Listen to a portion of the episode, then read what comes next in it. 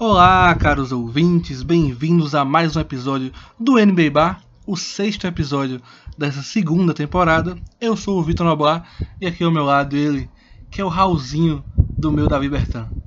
Bruno Noblar, tudo bom com você?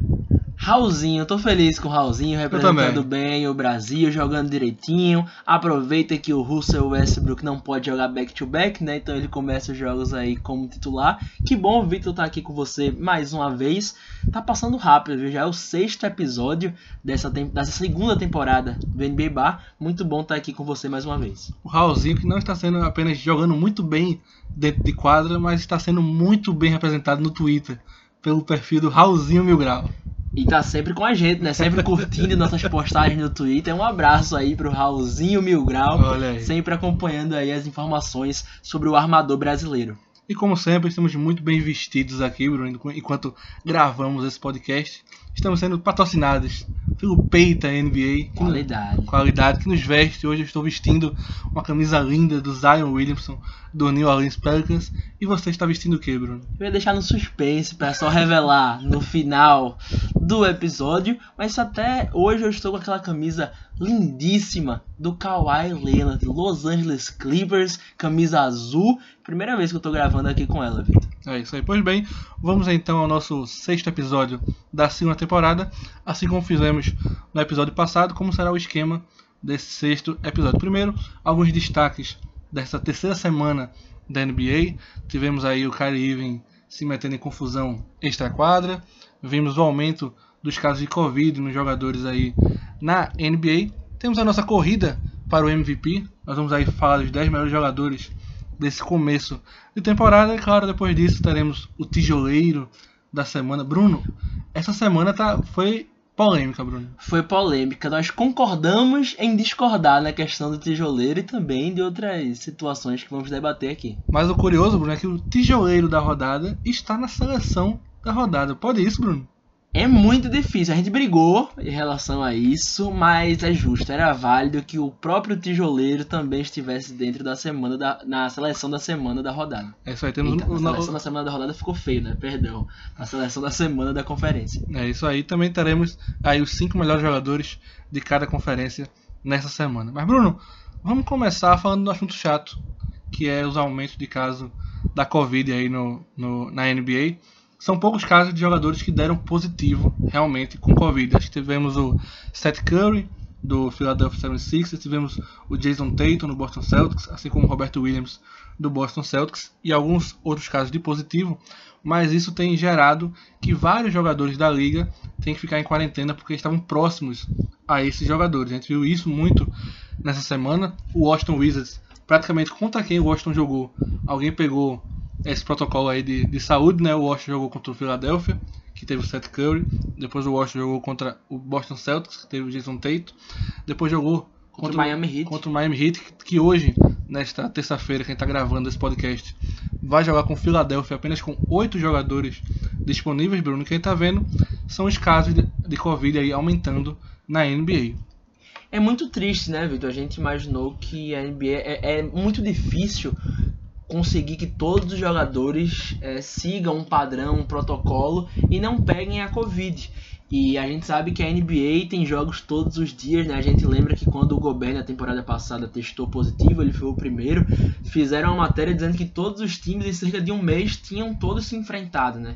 E a gente tá no começo de temporada, até por conta disso eu acho que a NBA sabia que existiria essa possibilidade, que existia, e só fez um calendário até o momento com 38 jogos, mas eu não gosto do critério que vem sendo adotado até aqui porque o Philadelphia 76ers está jogando aí, né? Jogou contra o Denver Nuggets. contra o Denver Nuggets com pouquíssimos jogadores. Com sete jogadores, né? Hoje vai ser o Miami com apenas oito e ao mesmo tempo adiou duas partidas do Boston Celtics e também teve outra partida adiada do Dallas Mavericks contra o New Orleans Pelicans. Então qual é o critério? Eu não consigo entender. O que eles justificam é que o time não tem o limite de jogadores para o jogo. Mas 6, 7 não, não tem tanta diferença se você tem 5 em quadra apenas, né? Digamos assim. Eu sei que são só dois na reserva. Mas eu acho que deveria ter adiado os jogos de todo mundo. Não poderia só Dallas e Pelicans ou os dois jogos do Celtics terem sido adiados se tem outros times aí que estão jogando claramente sendo prejudicados por conta da Covid. É isso aí, Bruno. Como você falou, a NBA meio que estava preparada né, para esse tipo de, de, situação. Não é à toa que ela divulgou apenas metade do seu calendário de jogos. A NBA já havia afirmado que janeiro ia ser um mês muito complicado para a liga, porque tem todas as festividades né, de final de ano, Natal, Ano Novo e tudo mais. Então é todo mundo querendo ou não se aglomerando de uma forma ou de outra. E quando se fala da NBA, é um esporte praticado dentro de um ginásio, né, indoor, como a gente chama, né, feito NFL ou beisebol, que são ao ar livre, né? Então a, a NBA são jogadas, são partidas num ginásio fechado, que piora ainda a situação.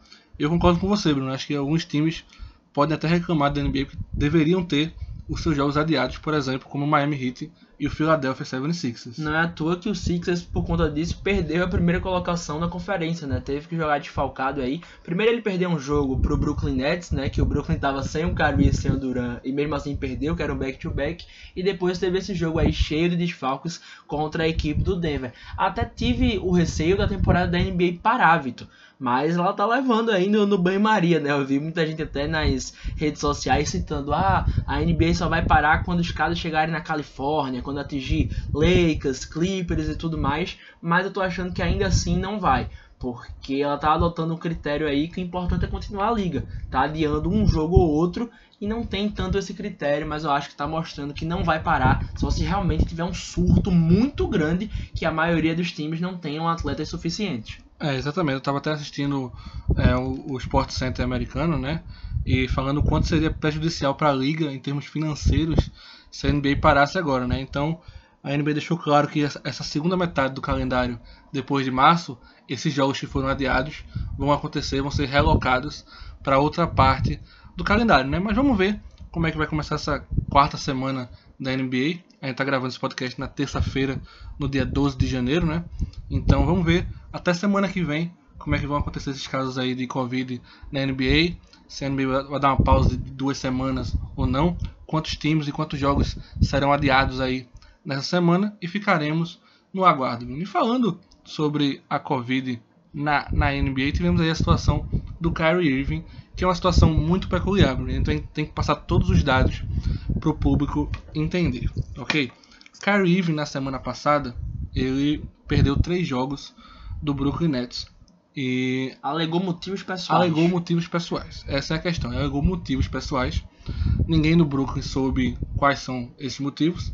Até o próprio Steve Nash disse que não, não havia falado, não havia conseguido entrar em contato com o Kyrie Irving e ele havia perdido esses três jogos. Só que aí, nesse domingo, dia 10 de janeiro, foi na segunda-feira, no dia 11, é, vazou um vídeo do Kyrie Irving que supostamente está aí no aniversário da sua irmã de 30 anos, ela completou 30 anos agora. Os especialistas da internet já descobriram que realmente fez 30 anos, então o vídeo é atual.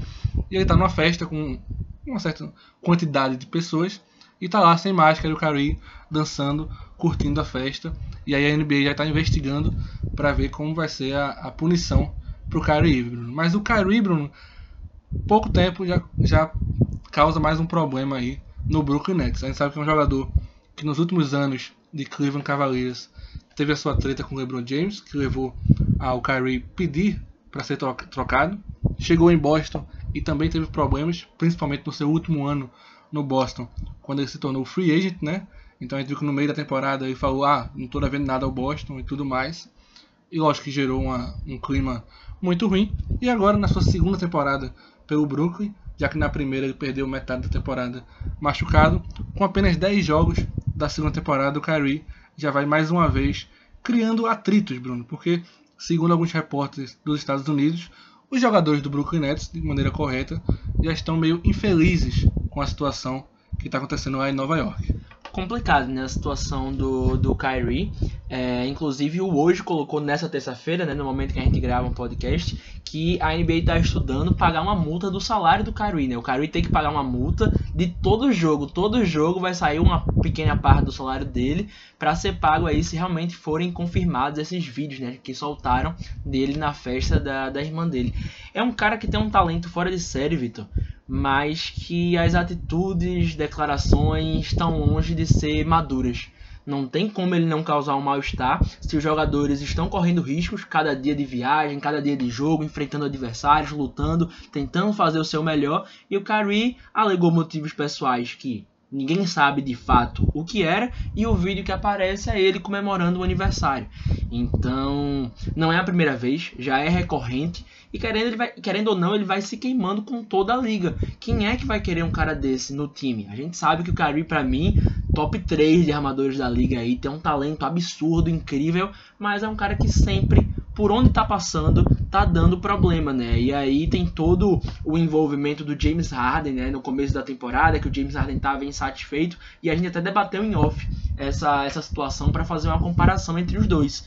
O James Harden veio dar problema agora em Houston, né? Acho que na temporada passada tinham saído algumas fotos dele em festa e tudo mais, mas nada que violasse o protocolo de saúde, né? Era antes da pandemia e agora o Kyrie completamente extrapolando essa situação. Vamos ver, né? O começo da temporada do Brooklyn já foi bem complicada. Não está conseguindo fazer uma campanha que era esperada. Perdeu o Duran para o protocolo de saúde, né? Que tinha tido contato com pessoas que estiveram com Covid. E agora tem um Kyrie aí que não está dando as caras na franquia. E nem o próprio Steve Nash, que é o técnico, sabe o que está se passando com o armador. Exatamente. Vale lembrar também que o Nets perdeu o Spencer Dillon semana passada, já né, contundiu o joelho, rompeu o ligamento. Então, o Nets que teve, que teve muita, muitas esperanças de ter um começo de temporada muito forte, Bruno, mas o time hoje, se eu não me engano, tem 5 vitórias e 6 derrotas.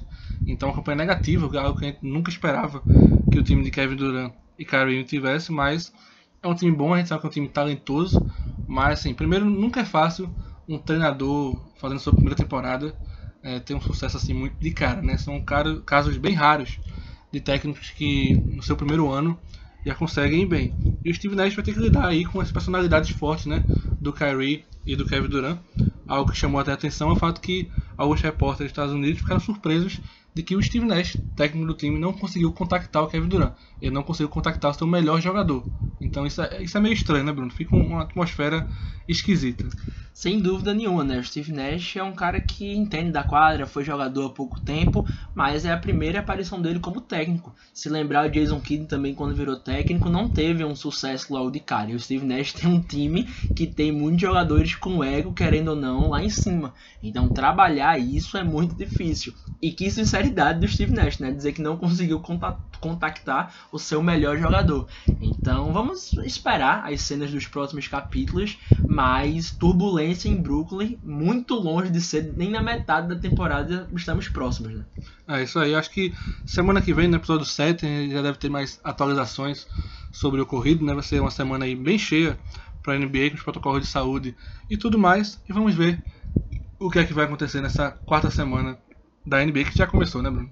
Exatamente, Vitor. Boa sorte aí pro Steve Nash consiga, né, reorganizar a equipe, mas a situação do Brooklyn não é fácil nesse início. É isso aí. Chegando, chegando na terceira semana do, do, da NBA, Bruno, tivemos divulgadas as primeiras corridas para o prêmio de MVP é, da NBA. Tivemos algumas listas que foram divulgadas, Bruno, mas eu achei melhor nós criarmos a nossa própria. Vou dar um exemplo aqui, a corrida de MVP do Basket Reference coloca o Joel Embiid na primeira posição, o Nikola Jokic na segunda posição, o James Harden na terceira, o Domantas Sabonis na quarta, Nikola Vucevic na quinta, LeBron James na sexta posição, Trey Young na sétima, Malcolm Brogdon na oitava, Giannis Antetokounmpo na nona e Tobias Harris na décima posição com 10 jogos você criar uma corrida de MVP. É difícil, né? É, é muito difícil, mas claro que a gente vai tentar. Eu acho que para fazer um pouco dessa, dessa lista, a gente tem que dar uma olhada na classificação é, da competição. Você vê que o Lakers é um time que não está empolgando né, nesse começo de, de temporada, mas ainda assim tem a melhor campanha da NBA.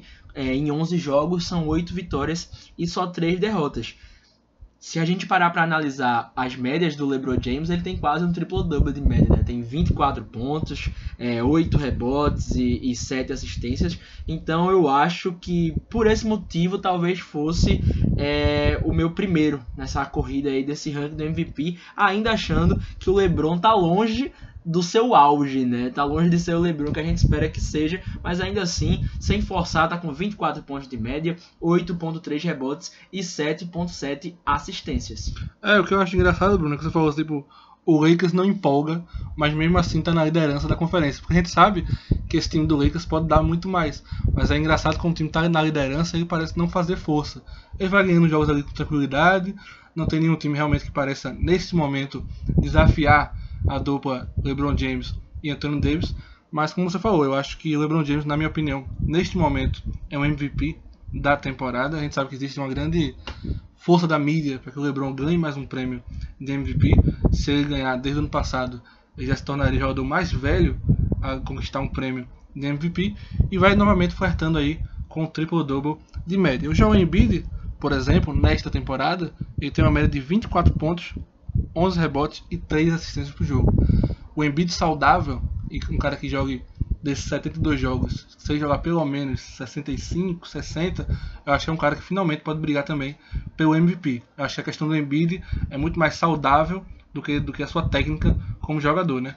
Sem dúvida, né? Um ótimo duplo-duplo aí de média, 24 e, e 11 rebotes. E isso se passa também pelo sucesso dos Sixers na temporada regular, né? Até esse final de semana, o Sixers era o primeiro time da Conferência Leste, mas perdeu dois jogos consecutivos. Mas o Embiid faz uma ótima temporada até esse exato momento. Eu acho que poderia ser o nosso segundo colocado aí, o pivô do Philadelphia 76ers. Ok. Na minha terceira colocação, Bruno, eu colocaria Stephen Curry que teve um começo bem turbulento. Quem assistiu os dois primeiros jogos do Golden State Warriors achou que o time ia ficar nas últimas colocações da Conferência Oeste, mas eu gostei de ver se recuperando bem.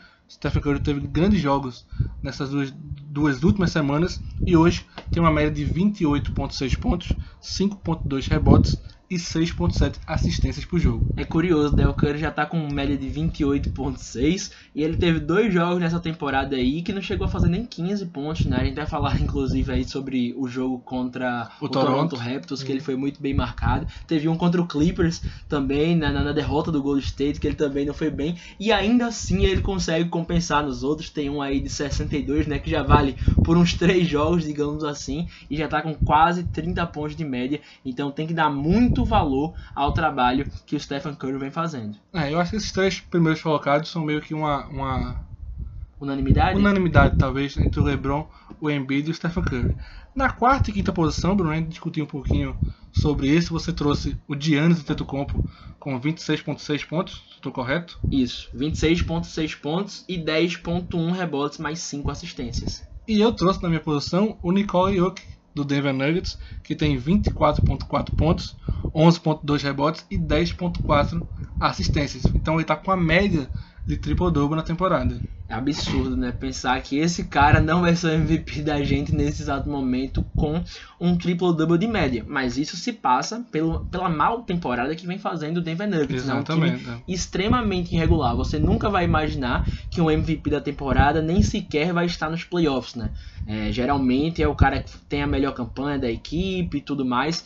Casos que não são de jogadores que ganharam prêmio de MVP como líder da conferência é, por exemplo, Kevin Garnett, né, lá quando ganhou pelo Minnesota Timberwolves, né, levou o, o, Minnesota ali nas últimas colocações dos playoffs, mas ainda assim fez uma temporada incrível e foi o MVP daquele ano. Mas por isso, pelo Milwaukee tá uma campanha melhor do que o Denver, eu vou colocar o Giannis em quarto colocado e o Jokic na quinta posição. É isso aí, Bruno. Na minha sexta posição, eu coloquei Jason Tatum do Boston Celtics, muito pela boa campanha que o Boston Celtics faz nesse momento na temporada. É engraçado que o time subiu para a liderança do leste sem precisar jogar, né? O Boston teve três jogos adiados contra o Miami, contra o Chicago Bulls e contra o Orlando, mas com derrotas de Indiana e de Filadélfia, o time acabou entrando aí na, na liderança da Conferência Leste com sete vitórias e três derrotas. Eu coloquei o Jason Tatum na minha sexta posição. Ele tem uma média de 26.9 pontos, 7.1 rebotes e 3.8 assistências. É engraçado do Tatum, Bruno, que o Jalen Brown começou a temporada melhor do que o Tatum. Acho que o Jalen Brown continua sendo mais consistente do que o Tatum, mas o Tatum tem um, tem um fator assim, ele é, no momento decisivo do jogo, ele cresce. Eu acho que isso chama muita atenção nele. Acho que o Boston tem uma dupla de dois jogadores aí que devem estar no Uma All-Star dupla de Game. dois. Eu preciso. Se uma dupla de três, é que eu ia... Uma dupla de jogadores que devem estar aí no All-Star Game. Mas o Tatum, como você falou, né, na hora clutch do jogo é com ele. Então, parece que a cada ano eles estão evoluindo, né, os dois. Mas ainda assim, eu colocaria o Tatum aí também na sexta posição dessa corrida de MVP. É, na sétima colocação, Vitor, acho que a gente pode colocar, ainda jogando mal, ainda sendo criticado porque não começou tão bem, tem uma média de quase triple-double, é o tesouro, como chama o Romulo Mendonça, o Luca Doncic, né? Tá com 26.6 de média, 9.1 rebotes e 8.3 assistências. Isso porque as pessoas estão dizendo que ele está jogando mal. E ele está jogando mal. A gente sabe que o Doncic pode mais do que isso. Acho que principalmente o começo da temporada dele, visivelmente ele estava fora de ritmo, né? O Doncic, que nas nossas previsões aqui para MVP da temporada foi a minha grande previsão para essa temporada. Achei que o Doncic poderia começar realmente arrebentando, mas não foi o caso. E aí ele teve esse começo de temporada muito fraco, assim como todo o time do Dallas, e ficou na nossa sexta posição, Sétima, sétima posição. posição, o Luca Doncic. Na oitava posição, Bruno, nós colocamos uma máquina de double-double, que é o Domantas Sabonis do Indiana Pacers, que também tem liderado o Indiana nesse começo de campanha excelente que a equipe tem feito. E o Damontas Sabonis, Domantas Sabonis, toda vez eu quero falar Damontas, eu não sei porquê. Eu também erro. Toda vez eu quero falar Damontas, é Domantas Sabonis, que tem uma média de 22.2 pontos por jogo, 12.4 rebotes e 5.8 assistências. Eu acho que esse é um dos fatores que mais me chamou a atenção no Sabonis, exatamente essa melhora no seu número de assistências, que subiu consideravelmente. consideravelmente, né? A gente imagina que o Sabonis também é um cara que continua evoluindo sempre. E aos poucos ele vai chegando aí é, numa espécie de Nikola Jokic, né? A gente sabe que é muito difícil chegar aos pés do Jokic, mas passando a bola tá muito bem o, o, o Sabonis, então é válido aí que ele esteja na nossa Oitava posição. oitava colocação. Na, na mesma situação do Tatum e Brown, tinha no Indiana Pacers a situação do Sabonis e também do Bogdan. Mas por estar no double-double, eu vou também com você aí na oitava posição do Sabonis. Exatamente, eu acho que o Indiana vem jogando através dos Sabonis. Eu acho que o Brogdon é um grande jogador, é um cara que faz tudo muito bem em quadra, mas é como a questão do Brown e do Tate, né? Se você perguntar para qualquer torcedor do Indiana quem é o jogador mais importante da equipe no momento, é o Sabonis. Sem dúvida nenhuma, Vitor. Então, nosso oitavo colocado aí, o ala pivô, o pivô da equipe do Pacers.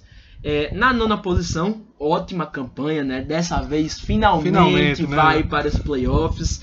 E ainda assim, com a pontuação abaixo do que eu esperava. Eu acho que no, no primeiro episódio dessa segunda temporada, eu coloquei como que ele seria é, o jogador que mais pontuaria nessa temporada. Mas ele está com 23 pontos de média, 3.3 rebotes e 4.3 assistências. Números até humilde, mas está sendo o líder do Phoenix Suns, é o Devin Booker, que vem aí a cada temporada mostrando que é uma máquina de pontuar. Mas eu acho, Bruno, que o fato dele estar fazendo menos pontos do que ele fez nas outras temporadas mostra primeiro como o time está muito bem, que o Phoenix Suns a gente até colocou no Twitter Aqui essa, essa semana resultados. o Phoenix Suns tem sete jogadores com médias superiores a 10 pontos, o que vem mostrando a coletividade da equipe. Eu acho que o Devin Booker tirou seu ego de quadra, não que tivesse esse ego todo, mas está abrindo mão de fazer 28, 29 pontos por partida pelo bem da equipe. Eu acho que isso mostra muito da liderança do jogador. Muito curioso, né? Eu não imaginava que o Phoenix Suns conseguiria ter essa coletividade, né? Eu imaginaria que o Chris Paul conseguiria fazer com que o Booker chegasse tranquilamente ao All-Star, tivesse quase 30 pontos de média e pelo contrário, né? Chegada do Crowder aí, a renovação do Saric, todo mundo tá fazendo seu papel e o Booker tá sendo um líder silencioso. Exatamente. E aí, Bruno, na nossa décima colocação, vai entrar ele, o Barba, James Harden, que também tem números muito bons, com 26 pontos por jogo e 11 assistências por partida, são números excelentes, mas você vê quando você vê o Barba em quadra, você vê que ele não tá com aquela, aquela fome, aquela sede de jogar de temporadas anteriores. É aquele funcionário que está cumprindo a carga horária, né? O James Harden. Olha, eu, teve, tem muito time da NBA que adoraria um funcionário fazendo 26 e 11 por partida, viu? Ele é tão bom que o cumprindo horário do James Harden é 26 pontos e 11 assistências, né? Tá longe de ter jogado todos os jogos do Houston na temporada, mas é um cara que ele é praticamente imparável, né? O James Harden, quando faz aquele step back three, não tem como parar. E não é à toa aí, né? Que sem forçar, sem estar tá indo toda noite para bater lance livre várias vezes, como ele geralmente vai, já tá com seus 26 pontos de média e também tentando fazer sua equipe jogar, né? Com 11 de, de assistência. É isso aí, então essa foi a nossa corrida para o MVP. Vamos repassar aqui a lista. Ficou o LeBron James na posição 1, o Joel Embiid na posição 2, o Nikola Jokic na posição 3, o Stephen Curry na posição. Foi o Curry ficou em terceiro. O Curry ficou em terceiro. Ficou o primeiro o LeBron James, segundo o Embiid e terceiro foi é, o Stephen Curry. Perdão, isso. O Nicole Jokic ficou na quarta posição. O Giannis Antetokounmpo ficou na quinta posição, o Jason Tatum na sexta posição, o Luca Doncic na sétima, na sétima posição, o Sabonis, o Domantas Sabonis na oitava colocação, o Devin Booker na nona colocação e fechando nosso top 10, James Harden. Gostei, Bruno. Gostei também, mas é muito cedo para fazer essa, essa corrida de, de MVP. Vamos deixar para os próximos três podcasts a gente volta aí quando já tiver 25 jogos Exato. da temporada pra gente trazer com um pouquinho mais de clareza quem são os 10 melhores nessa corrida de MVP. É isso aí, Bruno. E agora chegamos de falar do que melhor e do que pior aconteceu em relação aos jogadores aí nessa terceira semana da NBA, Bruno. Vamos começar então pelo tijoleiro da rodada? Tijoleiro, vai ter gente que vai parar de escutar o podcast não, quando eu não, disser não quem é o tijoleiro dessa rodada. O tijoleiro da rodada esteve presente, Bruno, na seleção da Conferência Oeste. Talvez isso vai ser a única vez que vai é. acontecer daqui pro final da temporada. É porque ele é tão craque que ele pode tijolar um dia e ainda assim figurar nos melhores da semana da Conferência Oeste. Exatamente. Pois bem, nosso querido amigo Stephen Curry, o brinquedinho assassino, acredite se quiser, é o tijoleiro da rodada. Aconteceu no domingo contra o Toronto Raptors, que a equipe venceu, o Golden State venceu o Toronto por 106 a 105 e o Stephen Curry Bruno, chutou 16 bolas, Bruno, e acertou apenas duas tendo um aproveitamento de 12.5 nos seus arremessos, Bruno. Quem diria que, mesmo jogando mal, Stephen Curry ainda iria conseguir tirar uma vitória desse Toronto Raptors? Ele fez 11 pontos, 9 rebotes e 6 assistências nessa noite, né? 2 de 16, como você falou, 1 de 10 para 3 pontos, né? Não era o dia do Curry, mas o Golden State conseguiu vencer essa partida aí nos lances livres do Damian Lee, depois o Siaka acabou errando o game winner e 2 de 16 o Stephen Curry é o nosso tijoleiro, tijoleiro da, da rodada. rodada. Pois bem, Stephen Curry, quem diria? Quem diria, né? Vai ser a única vez que você vai estar por aqui, Stephen Curry. Mas, palavras do nosso pai Gilvan, enquanto via esse jogo do Gold State contra o Toronto Raptors, abre aspas. Foi a pior vez que eu vi o Stephen Curry em quadra, sem dúvida alguma. Foi o que ele falou durante a partida contra o Toronto Raptors. É isso aí, então. Stephen Curry fazendo a sua estreia, que segundo Bruno Noblar será a única vez dele será aqui, única, como o tijoleiro da rodada. E agora, a nossa sessão do novato da semana. Esse também foi bem difícil para a gente escolher qual foi o novato da semana, porque foi uma semana onde três novatos brilharam bastante. Antes da gente falar quem foi o novato da semana, a gente tem que fazer as menções honrosas a dois novatos é, antes de falar quem foi o nosso eleito. Primeiro, o Peyton Pritchard, Bruno, do Boston Celtics, Bruno, que hoje saiu a estatística que o Peyton Pritchard ele lidera os novatos na questão do plus minus. Então, é um jogador que quando está em quadra, ele ajuda muito a equipe do Boston Celtics. E nessa semana ele começou fazendo 23 pontos e 8, e 8 assistências contra o Toronto Raptors. E depois, na rodada seguinte, fez um game winner contra o Miami Heat. Curioso, né? Esses dois jogos passaram na, na televisão, né? O primeiro na Sport TV e o segundo na ESPN. Foi curioso ver o Peyton Pritchard em quadra. Ele fez 23-8, como você falou. E é um cara que vem me chamando a atenção nesse começo de temporada, Vitor. Eu assisti a maioria dos jogos do Boston Celtics. E o Pritchard pode ser tanto aquele armador mais cerebral, de ser mais assistente, fazer o time jogar, quanto também pegar a bola e fazer um catch shoot de longe, de três pontos, né? Então é um armador que tá me agradando nesse início de temporada não é à toa que vem tendo muitos minutos dentro de quadra, né, Vitor? Então até por isso ele vem chamando a atenção aí como um dos melhores novatos nesse início da temporada 2020-2021. É isso aí, vai ser interessante como é que o Boston Celtics vai utilizá-lo com a volta do Kemba Walker, né? Porque Kemba Walker vai, vai precisar de muitos minutos na armação do Boston. O Jeff Teague não começou muito bem a temporada, mas para o além da torcida celta, o Peyton Pritchard aí veio para ajudar o time pegando rebotes ofensivos para fazer um game winner. Olha, quando Gabi viu o game winner de Peyton Pritchard, ela disse: Eu não acredito que ninguém no Miami Heat fez o box out em cima do Peyton Ela reclamou do Tyler Tyler Hero, mas eu acho que foi o Dragic aí Eu que, acho que foi o falhou na, naquele lance. Ele tentou dobrar ali no pivô do Boston, não lembro quem era, e terminou deixando o armador baixinho fazer o game winner. Gabi ficou triste, nossa prima aí que sempre nos acompanha, mas daqui a pouco tem Miami Boston de novo aí, quem sabe ela se vinga nessa temporada regular. É isso aí, depois que a Gabi se recuperou da derrota do Miami pro Boston Celtics, eu mandei o vídeo do Peyton Pritchard dançando pra ela se acalmar, entendeu? Foi tranquilo. Entendi, Foi, foi legal da sua parte. Outro novato que se destacou muito bem nessa semana, fazendo três jogos com mais de 10 pontos, foi o Tyrese Halliburton, do Sacramento Kings. Eu me lembro que na noite do draft ele estava é, para sair entre a sexta e a sétima escolha, e o Sacramento pegou ele na nona, se eu não me engano, na nona na décima, perdão. Nono foi o Advija do, do Washington Wizards. Então, ele saiu na décima posição do draft por Sacramento Kings e tem liderado muito bem essa segunda, segunda unidade com o Luke Walton. Bom jogador, Vitor. Bom jogador. Inclusive o pessoal do Costa Coast Brasil, não sei se foi o Costa Coast ou foi o Jumper Brasil, né? Que fez a matéria falando que ele tinha saído na frente aí como possível calouro do ano. Admito que eu não vi muitas vezes o Sacramento King jogar, mas ele vem conseguindo ser consistente, né? É uma temporada muito difícil para os novatos, porque como a gente já citou aqui várias vezes, não teve Summer League, o tempo de preparação do draft até NBA foi muito curto, mas ele já está com 12 pontos de média, né? Além de 5 assistências. Então são ótimas médias aí para quem, quem acabou de chegar na NBA. É isso aí, para quem acabou de chegar e tá vindo do banco de reservas. Mas Bruno, o nosso novato do ano também vem do banco de reservas. Nosso novato da semana. Novato do da ano sema- ainda é, não. Do ano ainda não. Vai, vai se caminhando para ser o novato da temporada. Mas o novato da semana veio do banco de reservas e se tornou o mais jovem jogador a anotar um triple-double na NBA. Você está lamelizado, Bruno Noblar. Quase lá, viu, Vitor? Mas o, o jogo do Lamelo me agrada muito. É, eu sei que é muito cedo, eu não quero me empolgar, mas eu acho que já tinha escutado sobre isso também, que ele tinha potencial para ser melhor do que o Lonzo Ball. E eu acho que ele veio para a NBA para ser melhor do que o seu irmão.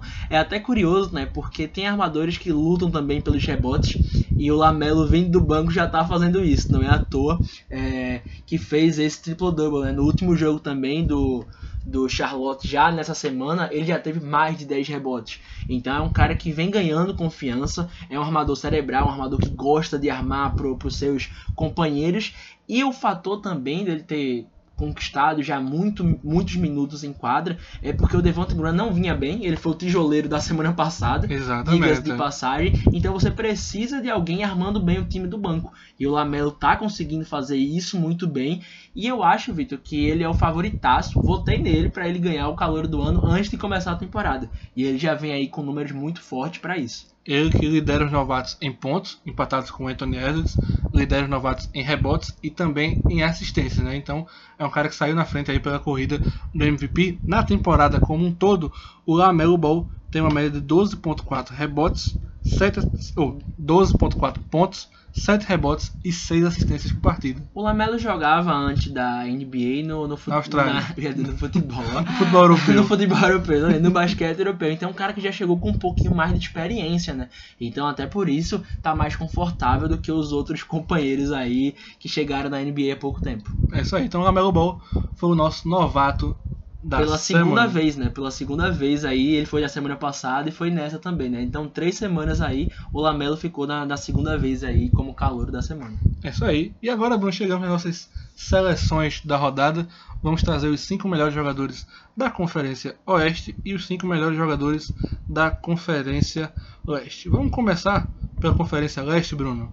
Que Vamos. tem. eh, Vamos começar pela Conferência Leste, que tem exatamente o Lamelo Ball como armador aí da semana da Conferência Leste, porque nessa semana, nesses, três, nesses quatro jogos que o Charlotte fez, que teve três vitórias e uma derrota, o Charlotte até começou a semana com uma derrota para o Miami Heat, se eu não me engano, mas depois ganhou três jogos seguidos, inclusive um contra o New Orleans Pelicans, muito importante fora de casa, e o Lamelo Ball, nesses quatro jogos, teve uma média de 14,7 pontos por jogo, 9,2 rebotes e 8,5 assistências. Charlotte vem sendo uma equipe bem divertida, Vitor, de, de assistir jogar. É uma equipe que não tem muita responsabilidade, né? Ninguém imagina aí o Charlotte chegando nos playoffs, mas pode ser uma equipe que lute aí pelo play-in da temporada. Tem um Gordon Hayward fazendo um ótimo trabalho, né?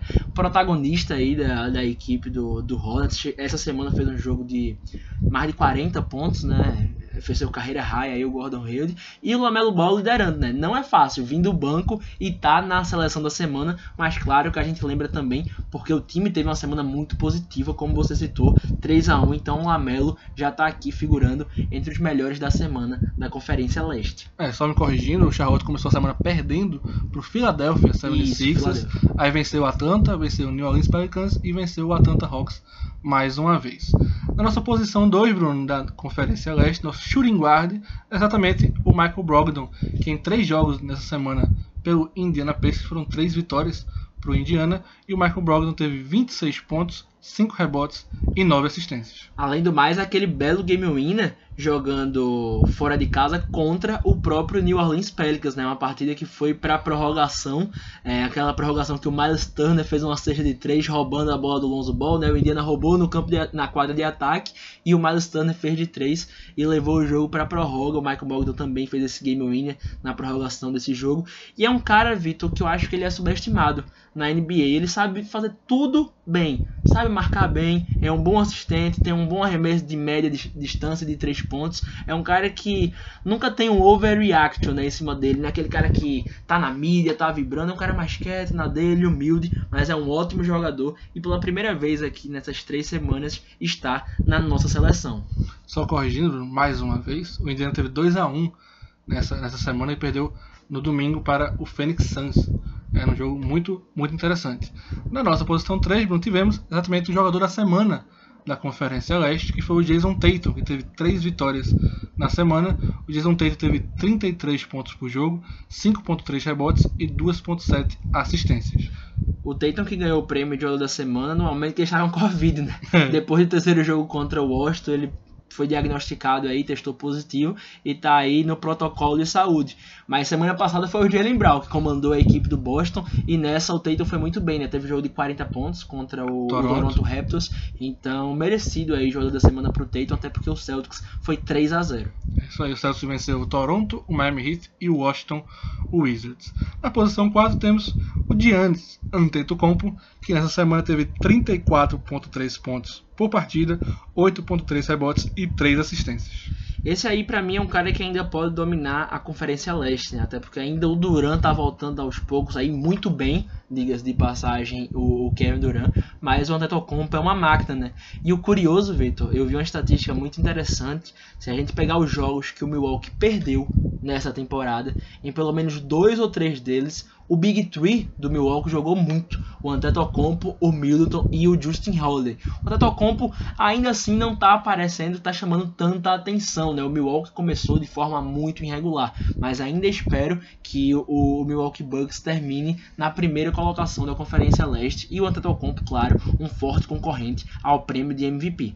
É isso aí, o Milwaukee Bucks que teve 3 a 1 essa semana, venceu o Detroit duas vezes, venceu o Cleveland Cavaliers e perdeu para o Utah Jazz. Fechando a nossa seleção da Conferência Leste, temos exatamente ele, o Domantas Sabonis, que teve a média de 23 pontos, 15 rebotes e 5 assistências em 3 jogos. Dois jogadores do Indiana, né? Na, na semana aqui, o Sabonis mais uma vez com o duplo-duplo. Teve um jogo, já não sei se foi nessa semana que a gente tá falando, que ele pegou 24 rebotes, Foi né? na semana. Tá impressionante o, o, o Sabonis, né? Ótimo jogador e fecha a nossa seleção aí na posição de número 5. O pessoal vai reclamar aqui. E o Bradley Beal que teve aquele jogo contra o Philadelphia 76ers de 59, né? 60. de 60 pontos. Mas o Washington Wizards não conseguiu ter uma boa semana, né? Perdeu pro Philadelphia, perdeu pro Celtics também, então por isso que o Bill não tá aqui na nossa semana. É, em termos de estatística, não só o Bradley Beal, mas o Zach Lavine também teve uma semana incrível, mas infelizmente as vitórias não vieram e na nossa aqui, na nossa categoria da seleção da semana, as vitórias importam. O curioso, né, você falou sobre o Bradley Beal, Bruno, no jogo que ele teve 60 pontos, ele anotou apenas 4 no último quarto, e depois no jogo que ele teve 40, ele anotou apenas 3 no último período. Então, Chama a atenção, Chama né? a Chama atenção. atenção. Às vezes até porque o jogo tá morto, já que o Washington Wizards aí não teve uma semana boa e perdeu uns jogos aí. Em momentos da partida chegou a perder por mais de 20 contra Boston, chegou contra o Philadelphia, tá perdendo por 17. Então o Bradley Beal às vezes tem pontuado também muito pela estatística. O jogo já não tá tão pegado. Na hora que o bicho tá para pegar, aquela, aquela situação clutch da partida, o Bradley Beal também não tá tão protagonista assim, podemos dizer. é isso aí. Então, a nossa seleção da Conferência Leste ficou com Amelo Ball, Michael Brogdon, Jason Tatum, Giannis Antetokounmpo e Domantas Sabonis. Boa seleção e ainda por cima muito jovem, né? É. A média de idade aí são jogadores ainda que estão em ascensão na liga. É isso aí, agora vamos para a seleção da Conferência Oeste, que começa exatamente com o jogador da semana da conferência, que foi o Luka Doncic, com 30.3 pontos por partida, 12 rebotes e 11.3 assistências, uma média de triple-double nessa semana. O Luca teve um jogo nessa semana muito bom contra o Houston, que o, que o Dallas conseguiu vencer no começo da semana. E eu pude acompanhar do começo ao fim a partida contra o Denver Nuggets. Me chama a atenção, Vitor, porque o Doncic é tão bom e tão maduro, obviamente, né? Já jogou no Real Madrid, campeão do Eurobasket, enfim, tudo isso a gente, a gente já sabe.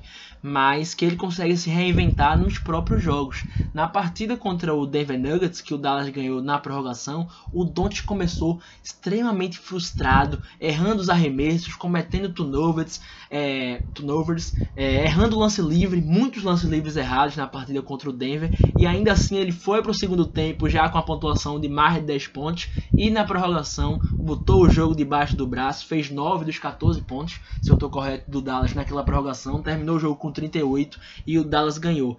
Então o Doncic se mostra muito maduro e ainda assim, né, não tá com aquele feed que a gente espera. E mesmo assim termina a semana com um triplo-duplo de média. É isso aí, o Dallas que teve 3 a 0 na semana venceu o Orlando, o Denver e o Houston Rockets. Nossa posição 2, que poderia ser posição 1, exatamente ele, o tijoleiro da semana, Stephen Curry, que mesmo tijolando, ainda teve uma média de 23 pontos por partida, 6 rebotes e 7.5 assistências. Curioso também dá pra falar do Stephen Curry, porque nesse começo de temporada o Golden State teve, entre aspas, dois back-to-backs, né, com a mesma equipe. Uma foi com o Portland Trail Blazers e outra com o Los Angeles Angeles Clippers. E o curioso, no primeiro jogo, no primeiro jogo contra Portland e contra Clippers, o Stephen Curry foi muito bem marcado. Ele não conseguiu ter uma boa pontuação. Quando vai pro segundo jogo, o Stephen Curry faz 62 contra o Portland Trail Blazers e também no jogo contra o Clippers aí na, no jogo 2, digamos assim, ele teve uma pontuação beirando os 40 pontos. Então mostra como também o Steve Kerr é inteligente para colocar ele em outra posição e como ele também consegue entender muito bem o jogo, né? Contra o Clippers no primeiro jogo, ele ficou tentando jogar off-ball, tentando sair dos bloqueios para arremessar de 3 pontos. No jogo 2 contra o Clippers, era ele mesmo criando seu arremesso, pegando a bola desde o campo de defesa até o campo de ataque, né? Então isso é muito curioso no jogo do Stephen Curry e é válido ele estar aqui, até porque a semana do Gold State foi bem positiva, né? É isso aí, o Golden State teve 3 a 1 nessa semana, iniciou vencendo o Sacramento Kings, aí perdeu para o Los Angeles Clippers, na noite de back-to-back venceu o Los Angeles Clippers e terminou a semana no jogo ganhando do Toronto Raptors apenas por um ponto, 3 a 1 na semana, então o, Stephen Curry aí na seleção da Conferência Oeste. Na posição 3, Bruno, outro armador fazendo a sua estreia na, na, na seleção da Conferência Oeste. Eu gosto muito desse menino. Daqui a 2, 3 anos ele vai estar explodindo ainda mais. é o Shea Alexander, do Oklahoma City Thunder, que nessa semana ele teve médias de 23.7 pontos, 5.7 rebotes e 6.7 assistências. Dá pra fazer a comparação do Shea Alexander com dois outros atletas, e um que tá na seleção da Conferência Leste, que é o Bogdan. O Alexander também dá para aparecer com o Dennis Schroeder, porque parece que nada tá acontecendo. Todo jogo para ele. Nada o afeta, né, Bruno? Nada o afeta. É como se, entre aspas, tá, Vitor? Ele fosse um cara passivo. Ele é bem tranquilão na dele, o jogo tá pegando fogo, não tá. Ele também não tem nenhuma explosão de, de reação em quadra. Joga sempre muito tranquilo. É um jogador muito técnico e levou o Oklahoma City a uma semana de 3 a 1 né? O Oklahoma que todo mundo tá esperando que vá tancar, porque tá cheio de piques aí. E ainda assim a equipe conseguindo alguns resultados surpreendentes, né? Dessa semana aí de 3 a 1 eles ganharam o jogo pro New York Knicks e também pro Brooklyn Nets, né? Dois adversários aí da conferência oposta e ainda assim é, chamou muito a atenção a ótima semana do time de OKC. Tá vendo? Eu não disse que foi o Charlotte que perdeu o Miami Heat. Eu tava errado. Quem começou perdendo a semana pro Miami Heat foi exatamente o Oklahoma City Thunder, que teve 3 a 1 na semana. Então começou perdendo pro Miami Heat, depois venceu o New Orleans Pelicans, venceu o New York Knicks e venceu o Brooklyn Nets. O Brooklyn Nets. Então uma semana de 3 a 1 e o Shea foi o principal jogador da equipe do Oklahoma. Temos agora Bruno que já é carteirinha, né? carteirinha na, na seleção da Conferência Oeste, que é o LeBron James. O bom do LeBron James na seleção da Conferência Oeste, Bruno, é que ele pode entrar em qualquer posição. Se faltou armador, a gente bota o LeBron como armador. Faltou alguém na posição 2, bota o LeBron na 2. Se precisar na 3, por aí vai. Então hoje o LeBron James está na nossa posição 4 ali no ala pivô, né? PF, né? Nosso PF da seleção. Ele que teve a média de 24.7 pontos, 8 rebotes e 8.2 assistências. Até no jogo que o Lakers perdeu essa semana para o San Antonio Spurs, o LeBron teve uma ótima atuação, né? Então é um, é um Lakers que parece que ainda o entrosamento não tá lá essas coisas. O Lakers ganhou um jogo pro fraco Memphis Grizzlies apertado, né? Que o LeBron foi, foi decisivo, né? Teve até aquela tiração de onda com o Dylan Brooks. Mas o LeBron tem que estar tá aqui, né? Parece que quando ele nem tá fazendo força, ele tá com quase um triplo-duplo de média também mas nesse Lakers ainda falta um pouquinho de entrosamento. É um time que ah, tá com o novato da temporada passada. Eu, eu tenho dificuldade para dizer o primeiro nome o Hollis dele. Tucker. Hollis Tucker, bom jogador aí aparecendo bem nessa equipe, mas é um time que ainda está longe de alcançar o seu melhor potencial. É só aí o Los Angeles Lakers que também teve 3 a 1 Nessa semana venceu o Memphis, venceu o Chicago e venceu o Houston Rockets e perdeu para o Santo Antonio Spurs. Quando foi ter Santo Antonio Spurs e Lakers, Bruno, eu disse assim, o Popovich ele não vai perder as três por Los Angeles Lakers nunca. Sabe então que... já, já havia perdido duas, eu sabia que a terceira o Popovich não ia abrir. Sabe o que é engraçado, Vitor? Eu tava no, num grupo do, do WhatsApp e um amigo meu fez, Bruno, eu quero apostar aqui, pô, em Santo Antonio e Lakers. O Lakers vai ganhar esse jogo tranquilo? Aí eu fiz, Vitor me lembrou que o Popovich não perde três jogos seguidos assim tão fácil. Eu fiz, rapaz, não aposta não, porque o Lakers não tá me convencendo. Ele desistiu da aposta, graças a Deus, e olha o que deu, né? O San Antonio Spurs foi o único time a vencer o Lakers nessa segunda semana do mês de janeiro. É isso aí. E fechando a nossa seleção da Conferência Oeste, Nikola Jokic, do Denver Nuggets, que teve a média de 27.5 pontos, 11.2 rebotes e 6.7 assistências. Nicola é incrível também, né? Ele tá tendo a, a sua a seu carreira high de média em assistências. Parece que a cada temporada mais o Nicola vê o jogo diferente, consegue encontrar os seus companheiros de forma melhor. E 6.7 assistências é um número pequeno para o que ele vem fazendo, né? Já que a gente passou ele na corrida aí de MVP e ele tá com mais de 10 assistências de média.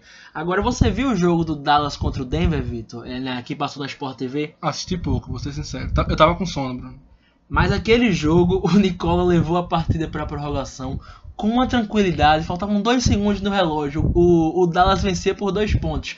Deram a bola para o Jokic, ele simplesmente girou, fez um arremesso de média distância que para ele é comum e levou a partida para a prorrogação. É um dos jogadores mais clutch da NBA sem dúvida nenhuma e o Denver Nuggets ainda assim não está conseguindo essa campanha que a gente espera, né? É, ganhou jogos aí, ganhou pro Knicks, né, durante essa semana, perdeu pro Dallas, mas ainda assim o Jokic é claro que vai estar tá aqui figurando entre os cinco melhores da Conferência Oeste. É isso aí, o Denver jogou apenas três jogos nessa semana, mas venceu dois e perdeu um, perdeu exatamente pro Dallas Mavericks, mas venceu o New York Knicks e venceu o Philadelphia 76ers. Então, fechando nossa seleção da Conferência Oeste, tivemos Luka Doncic, Stephen Curry, Shea Alexander, LeBron James e Nikola Jokic. Perfeito, Bruno? Perfeito, Vitor. Pois bem, e assim nos encerramos o sexto episódio da segunda temporada do NBA Bar. Bruno, como sempre, é um prazer estar aqui ao seu lado, bem vestido. Que camisa linda do peito NBA, Bruno. Camisa linda, essa camisa azul. Já postei foto com ela aí nas redes sociais, Vitor. Essa camisa do Kawhi aqui é um prazer. E agradecer ao pessoal do Peita por sempre nos ajudando, né? Fico sempre mais bonito com a camisa. Tô indo malhar muito, viu, Vitor? Com a camisa da NBA aí. Inclusive, o pessoal vem puxar papo comigo na academia por conta das camisas. Espero também que eles se interessem aí e vão comprar lá no, lá no Peita NBA. É isso aí. Agradecemos aos ouvintes por nos acompanhar até agora. Um grande abraço para vocês e até a próxima.